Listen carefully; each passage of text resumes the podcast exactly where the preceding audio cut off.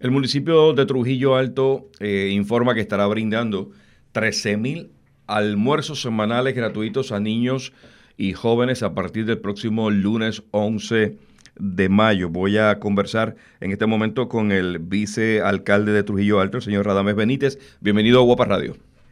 Eh, saludos, Rafa, y a todos los, a todos escucha, este radio escucha.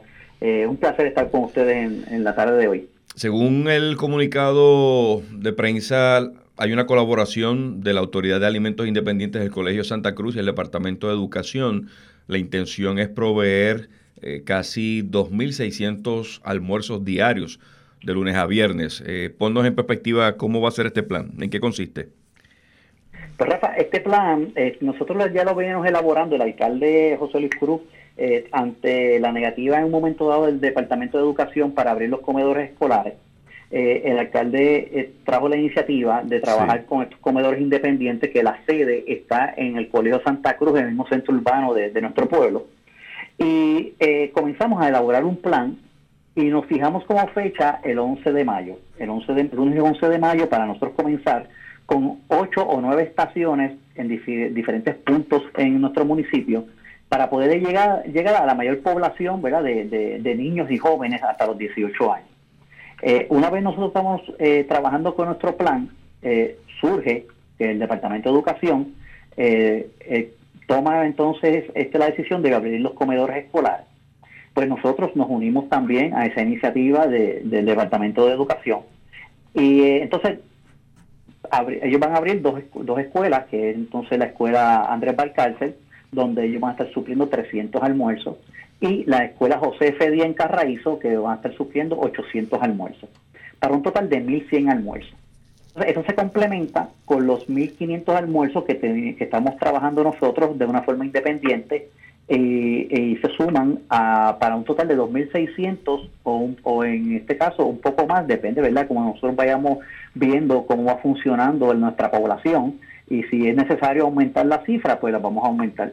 Es por eso, Rafa, que nosotros no comenzamos hoy miércoles, porque el Departamento de Educación eh, quería un momento dado que todos los alcaldes que estuvieran comprometidos con su iniciativa comenzaran el día 6. Pero la realidad es que nosotros tenemos un plan mucho antes que la decisión del Departamento de Educación quisiera este, abrir los comedores escolares y el plan de nosotros no quería que se afectara ni nosotros queríamos comenzar a darle solamente a una pequeña parte de la población de jóvenes y dejar los otros sin comer. Así que por eso tomamos la decisión de estar todos organizados y comenzar el, magno proyecto el lunes 11 eh, de mayo y así pues se beneficia toda la población que tenemos de jóvenes y, niños y jóvenes hasta los 18 años. Esta iniciativa se va a extender hasta el 30 de junio. Tipo, la entrega será tipo servicarro. Es correcto, nosotros tenemos una, una entrega tipo servicarro que para velar ¿verdad? por el distanciamiento social, que todo este lo, las personas que vayan tienen que tener su mascarilla, su guantes, deben estar debidamente protegidos. Nuestro equipo de trabajo de la misma forma va a ser protegido eh, eh, para entonces no haya un contacto este, con, con, con, las personas, ¿verdad? Y de una forma pasemos, eh, pase el vehículo, solamente se le entrega eh, el, almuerzo, ya sea uno, ya sean que tienen dos estudiantes, tengan tres, no hay problema con la cantidad, se le entrega y ellos continúan su marcha. De esta forma no tenemos este aglomeración ¿verdad? de personas en el lugar y cumplimos con el distanciamiento social. Pues, pues, para que no se nos aglomeraran las personas, ¿verdad? O, tuviéramos problemas con el control y dirección del tránsito, la realidad es que entonces lo hemos dividido en nueve estaciones. Eh, la promoción dice ocho, pero hemos añadido una más en el, sector Sabana y Arayane, pero de esta forma tenemos en Quebrada Negrito, tenemos en Quebrada Grande, tenemos en el barrio San Jos, tenemos en el barrio Cuevas y en el barrio Carraízo. Eh, tenemos nuestras estaciones, eh, van a estar, el almuerzo se va a estar repartiendo en, una forma ordenada desde las 11, 11 y 30 hasta las 12 del mediodía en cada una de estas estaciones, donde en cada estación va a haber grupos de 4 o 5 personas con un líder y se va a encargar de entregar este, los almuerzos. Eh, tenemos un plan establecido, una logística, donde el alcalde eh, mandó alquilar eh, unos, unas minivan con, choferes y, asistentes para que entonces sean los que se encarguen de ir a los diferentes comedores, recoger los almuerzos y distribuirlos en cada una de estas estaciones. El proceso de las inspecciones de las escuelas en Trujillo Alto para las actividades de primarias y actividades de elecciones generales, eh, ¿cómo está ese proceso? ¿Han retomado inspecciones para asegurar de que las escuelas estén, las que se vayan a utilizar para ese propósito? Sí, eso es así. Este, nosotros, nosotros este, eh, estamos trabajando arduamente. En estos momentos estamos en conversaciones. Precisamente esta mañana tuvimos conversación con nuestro comisionado electoral, este, Daniel Pérez, a los fines de seguir ajustando, ¿verdad? Donde van a ser los diferentes este, puntos de o centros de votación.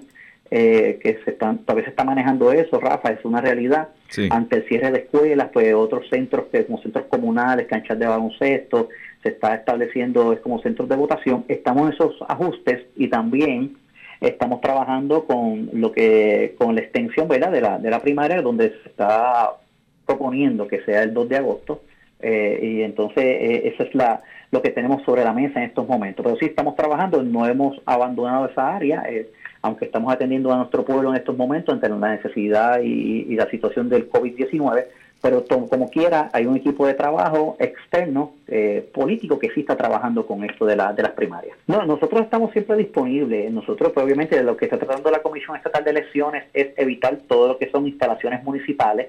Si hay, pues, ahí surgen ideas, este y se evalúan, ¿verdad? Tanto los comisionados lo evalúan en, la, comisión y, y deciden. Nosotros, nuestro alcalde siempre ha estado disponible para eh, ofrecer las diferentes alternativas. Eh, de hecho, nosotros eh, propusimos también eh, dentro de este tema lo que es la HIP, que estuviera y fue aprobada, no, no sé en qué estatus está en la comisión, pero que fuera en el segundo nivel de la antigua Casa Alcaldía. Están todos comisionados del PNP, del Partido Nuevo Progresista, como el Partido Popular y el Partido Independentista, estuvieron de acuerdo y va a ser en el segundo piso de la antigua casa alcaldía, donde hay elevador, hay acceso para personas impedidos y no tienen que pagar ningún tipo de renta al municipio, solamente pagar las, este, las utilidades ellos.